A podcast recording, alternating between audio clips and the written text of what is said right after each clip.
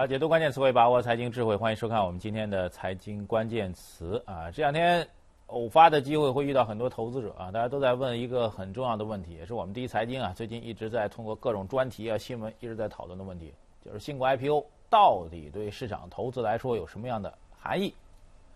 问来问去，其实大家呢都有点这个两个比较明显的一种判断。第一点啊，就希望市场能够好起来啊，毕竟是一种改革嘛。改革的方向，我们希望能够分到红利，所以希望这个所有的改革，包括新股 IPO 的改革啊，IPO 发行的改革都能够带来好处。但另一方面呢，大家之所以不停的去问，就是因为这个事情的在推进过程当中存在很多的不确定性因素啊。比如在昨天晚上啊，据说呢应该是在晚上九点多钟啊，睡得早的老年投资者可能已经睡着了，证监会又发布了相关的这样一个通知啊，就是根据他们最新的这样一个加强新股发行监管的措施。确定了对四十四家机构询价对象以及十三家主承销商将会进行抽查，啊，虽然不是之前所传闻的全面的核查啊，但是从这个数量来讲，四十四家询价机构和十三家主承销商，应该说涉及面还是比较广的。所以这新股 IPO 的制度，你说你能够怎么去准确的预判它对市场盘面的影响吗？真的是蛮难的，就是它会不断的出现各种各样新的政策和消息的变化。政策和消息的变化就会使得您的预判是非常非常难的，所以这一点我要提醒您，我们现在还很难给您一个结论。包括有投资者问我的时候，我很难给大家一个判断，因为我们不知道未来的某一天、某一个晚上、某一个时点会发生什么样的事情，很遗憾。但从这两天最重要的事情来讲，是在昨天上午啊，我们节目其实昨儿也跟您提了一句，就是关于央行召开的这个年度的金融数据的一个发布会，这数据让我们觉得中国人真的蛮有钱的。M 二的广义的货币 M 二呢是已经达到一百一十万亿啊，新增贷款去年全年是八点八九万亿，同比也是多增。那么这个数字呢是四年以来的一个历史的新高，除了之前急于救市的那时候畸形的啊偶发性的这个新贷的增长之外，创出来一个阶段性的一个高点，钱真的非常多，以至于多到了某位号称是全中国最大的慈善家会到某美国去收购某报纸，钱真的多的没地方花了。钱确实非常多，但有时候钱多也麻烦。另外一个钱多比较麻烦的，就是来自于外汇储备的一个数据，啊，同样是昨天新闻发布会上当中提到的数据，外汇储备的余额高达三点八二万亿美元，创下一个历史的新高。很多人对外汇储备的资金呢不太了解啊，以前有很多人在报刊上啊，包括这非专业的财经报刊上发表文章，说这么多外汇储备啊，你把它好好用一下，比如说外汇储备放到我们社保基金里面，给老百姓发发钱，不是挺好的吗？啊，这个澳门特区。香港特别行政区，不是都会给一些居民发钱吗？我们在这个祖国内地能不能也发点钱呢？啊，类似这种说法，补充社保也行啊，救国资也行啊，对不对？那实际上外汇储备啊，它其实是央行的欠的钱，啊，这些对应三点八二万亿美元对应的人民币已经在我们中国的市场当中在流通了，不存在这个多出来的三点八二万亿这美元这概念啊，所以这是一个概念上的一个澄清。所以我们现在要讲的就是资金的迷局。就一方面，中国听起来钱真的蛮多的，一百一十万亿的广义货币，啊，当然央行也否了，他说这事儿啊，就广义货币啊，虽然多啊，但是不存在所谓央行超发的一个概念，就是这钱啊，它仍然是这个这种所谓货币的创造，更多的是来自于大家共同努力的结果。我们要提的一个问题就是，为什么叫资金迷局？钱听起来非常多，但是呢？为什么整个货币市场的资金利率却那么高？钱到哪里去了？结构性的匹配当中到底出现什么问题？这问题很遗憾，在昨天的这个新闻发布会当中，我们没有听到一个比较明确的一个解释和说法啊。我们也特别想追问一下，或者对于新的一年货币政策要调控的话，怎么去解决总量宽松而具体的项目利率飙升，甚至在银行间市场都利率飙升的问题？经常有人会解释这问题，会提三个字：结构性。或者结构化，本来说短期用的资金被长期用了等等，就类似这种问题，那怎么去解决呢？为什么我们这样大的一个资金的规模，却不能够把利率水平压下来，让中国企业的融资成本降下来呢？这是我们今天要特别要提的一个问题。这个问题如果能够解决好的话，或许能够对二零一四年中国经济增长带来更大的一种推动啊。当然，有人寄希望于所谓利率市场化，那那个事情我们觉得在短期当中不会有太多的。实质性的市场影响，所以提醒问题看到了大的庞大数据之后，我们提一些具体的问题，希望能够引发相关的关注。好，今天重点讨论的三个关键词，第一，关于农业的啊，就是一号文件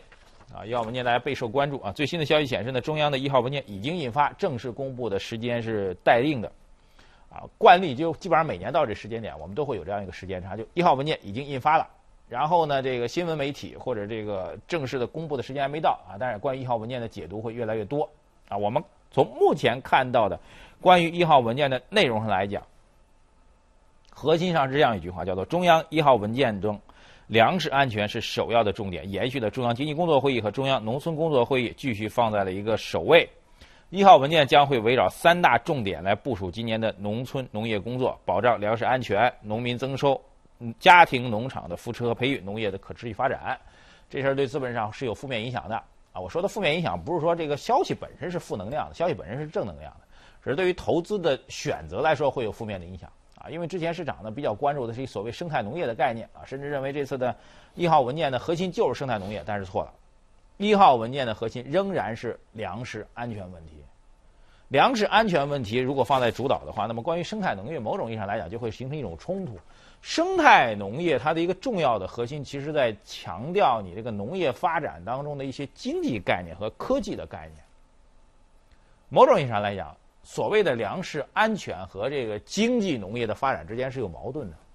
啊，为什么这样来讲？因为中国的农业发展啊，经常会有一些这个呃比较有意思的一些现象啊，比如说。在去年年底的时候啊，我们这个中国的土地调查，在年底的时候，在去年年底的时候是正式公布的。那调查时间非常长，花了大概三四年的时间啊，真的非常辛苦。调查完之后，大家发现一个非常有意思的事儿，就关于中国农业的事情，经常有很多事情说不清楚啊。举一简单例子，这数据出来，很多人很震惊。哎，怎么震惊呢？大家您耳熟能详的，天天看新闻您都知道一数，就是中国耕地啊有个十八亿亩的红线。那这次的第二次的中国的。土地调查出来结果，中国土地的耕地面积有多少了？您猜猜？凭空硬生生的多出来两亿亩，从十八亿亩变成二十亿亩了。哎呦喂，这整个市场的一个判断马上就发生改变。这两亿亩从哪儿来的？哎呦，这是不是意味中国粮食安全有保障？咱咱这一下，哟，中国农业发展挺好，一下增加出两亿亩，你还在担心那粮食供给不足的问题吗？我跟您说错，为什么呢？耕地还是那块耕地。只是统计的经济利益发生了重大的改变。为什么这样讲呢？以前之所以有十八亿亩土地红线，或者以前我们一直认为中国耕地是十八亿亩，原因就是再往早推，就是第一次的全国土地调查的时候得出这数据。当时对于农业来说是要征收农业税的，你地越多收的税越多。到了第二次全国土地调查。不仅不收农业税了，而且地越多，国家给你的补贴就越多。这样的话，原先隐瞒的土地的面积现在就冒出来了。不仅不交钱，还要拿钱，何乐而不为呢？所以，经济利益和粮食安全之间会有一个重大的一个之间的一个不匹配的问题啊。就好比说，这个生态农业的发展或者经济作物的发展，会给传统的粮食作物的生产会产生影响。这就需要调控部门的一个总量的一个平衡。啊，所以我们的一个观点就是，对于农业产业的投资来说，如果从一号文件来破题的话，我们觉得粮食安全是最重要的一个突破口。它就意味着什么呢？经济利益将会让位于安全保障。所以，如果资本市场炒作的这农业生产当中一些经济利益的概念啊，炒作的一些爆发式的啊经济作物啊科技创新的一些概念，除非你跟粮食安全能够搭上界，否则这种炒作本身就会有问题、有泡沫。我们再次来提醒您。凡是回到主题，经济问题要服务于整个的粮食安全这样一个大的社会甚至是政治方面的一个重要的诉求。好，接下来关注一下信托行业的一个消息啊，这从去年年底开始啊，就有一家信托公司特别火啊，它的名字叫做中诚信托，但它现在陷入到一个问题，叫做赔付危机啊。我们第二个关键词，赔付危机呢，是从去年年底开始出现的。啊，它涉及到两个产品啊，第一个产品叫做诚志金开一号，第二产品叫做诚志金开二号。这两个产品呢，目前的市场的一个测算测算都显示呢，有可能不能够达到预期的收益率的水平。问题比较大的是这诚志金开的一号啊，规模达到三十多个亿啊，当初预期收益很高，百分之九点五到百分之十一啊，涉及到多方的纠纷，而且很倒霉的事儿就马上就快到期了，一月三十一号就一月底呢就将会到期。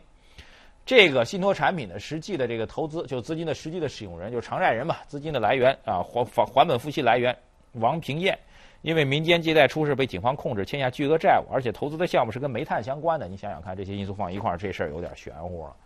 煤炭这几年确实不太景气啊，赚不了什么钱。这么高的一个资金收益率，它就算正常经营的话，也本来很难去偿付。更何况这本人就是这投资方的煤企的实际控制人，又出现一些个人的一些问题，怎么办呢？怎么办？在信托行业有句话叫做“凉拌”。什么叫凉拌呢？就出再大的事儿，咱也得想辙。想什么辙呢？四个字儿：刚性兑付。出再大的问题，在信托行业也要咬着牙。去把这钱给您填上，给您还上。所以跟这个具体的中诚信托所发生这个偿债危机的两个产品相关的金融机构，一个是中诚信托本身，另外一个是工商银行这个山西省的分行，他们都在正在磋商这个事儿，到底怎么去解决这问题？您可以去想见的是，如果这信托啊，从我们以前见到的很多新闻事件来讲，如果这信托到期了，然后没有按本付息还本，怎么办呢？会有很多人。到那个金融机构门口去干嘛呢？散散步啊，溜达溜达，表达一下自己的这意见。恰恰是因为我们金融监管机构为了避免这种所谓的群体性事件的发生，所以它也会是导致信托行业出现所谓的刚性兑付的一个重要的原因。另外一个，对于信托行业本身发展来说，这刚性兑付已经成为了一种潜规则。虽然我从法律上或者行政规章上来讲，没有任何条文规定信托产品必须要刚性兑付，但实际上都这么做的，包括以前啊。投资刚光伏的一些产品的信托产品，啊，光伏产业大家都知道，前两年也这两年啊，一直也不太景气，也会出现一些资金上的问题。结果呢，都付了，钱从哪里来呢？不知道，这就是一个问题的关键。信托产品在运行当中的所谓刚性兑付，已经成为行业发展的潜规则。这种行为本身，它会形成一个什么样的问题呢？就会使得信托行业的发展啊，它会遭遇到一种双刃剑的影响。一方面，我一直在说啊，中国有很多金融行业啊，银行、保险、证券，加上小兄弟信托，但是所有这些金融行业当中赚钱最多的、年终奖最大的、工资收入增长最快的，就是信托行业，资产规模也增长非常快。但这行业本身也存在很大的问题，就是不它不像银行啊、证券，包括这个保险，做哪块业务监管的条文非常细。信托本身是一个大的帽子，它就是一筐，这筐啊里面什么东西都可以装。所以它就会导致很多的类似于我跟您提一句，直接说就是影子银行的概念，很多很大的概念上都跟信托产品关系在一起的。然后由于信托行业能够自己拍着小胸脯告诉你，我这是刚性兑付的，出再大问题我能给您钱，所以就会使得影子银行的这血块、雪球越滚越大，因为咱靠谱，哎，这人干不下去了，人有信用能给咱钱啊，实在不行咱去散散步，人总终归要给咱，所以问题就在于此。所以这个行业其实从经济规律上来讲，把这所谓的高风险高收益这个基本的原则变成什么？零风险高收益的原则。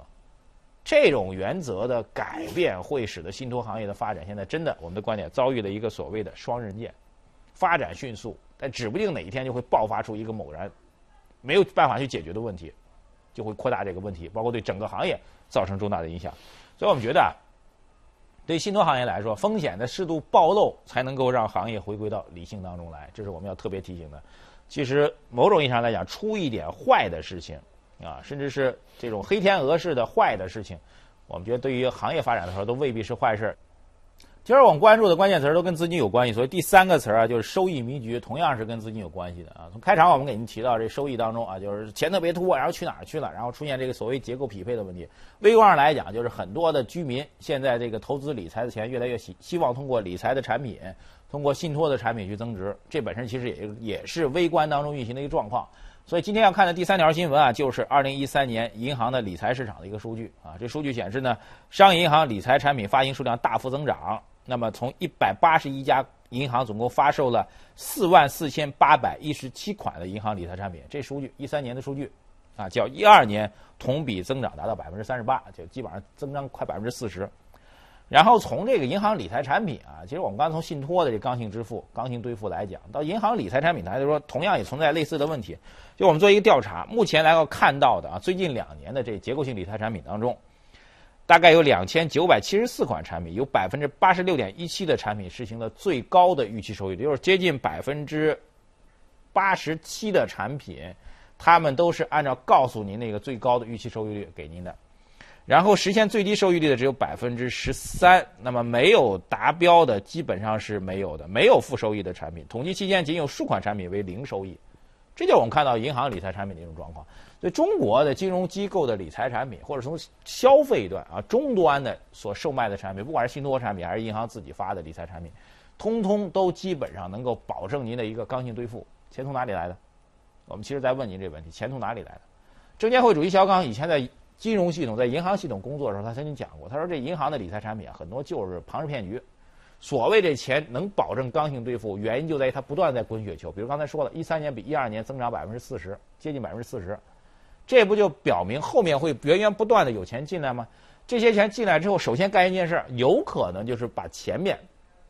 没有达到收益达标的这些产品的资金给您还上。其实您自己拍拍脑袋想一想，我们其实一直认为中国的理财产品市场，包括信托的产品市场当中，都存在一定程度上的猫腻。我觉得用一定程度算是比较中立而客观了。它报的收益率达到百分之十几，您想想看，对于企业来说，资金的融通成本达到百分之十几的话，它得赚多少钱才能够保证这个利润呢？实际上，中国一般行业的利润率水平会到多少呢？所以问题就在于此。我们认为这其中其实酝酿着很大的风险。为什么会在国务院办公厅会在前期发布了这个关于银行引银行的相关业务的一个监管的通知？就是我们会看到一百一十万亿的资金该去的地方没去。正经八板的通渠大道没去啊，银行的信贷的渠道利率水平偏低啊，对比于信托产品是利率水平偏低的，但是很多企业借不着，想去借怎么办呢？会通过这种所谓的变相的理财、变相的信托产品去做，这中间就会导致期限结构错配的问题出现。所以面对中国这么多钱的问题，就会发现中国金融机构啊，绝对不会像钱这么多看起来那么辉煌。恰恰相反，在这么辉煌的背后，可能会存在着很大的一个隐患。当然，我们相信啊，随着利率市场化，我们的观点，随着利率市场化进程的逐步的加速，那么银行理财产品，包括信托理财产品，这个买者自负的原则将会更加突出啊。其实，从我们作为第三方评论来说，我们甚至希望能够爆发出一定的相关的事件。这种偶发性的微观的事件，有可能会彻底去改观宏观当中的宏观不缺钱、微观缺钱的状况。让那一百一十万亿的 M 二都能够真正滚到该需要用的地方，这才是我们的期待。好，以上就是今天我们重点关注的几个关键词。稍后您将看到的是财经热搜词。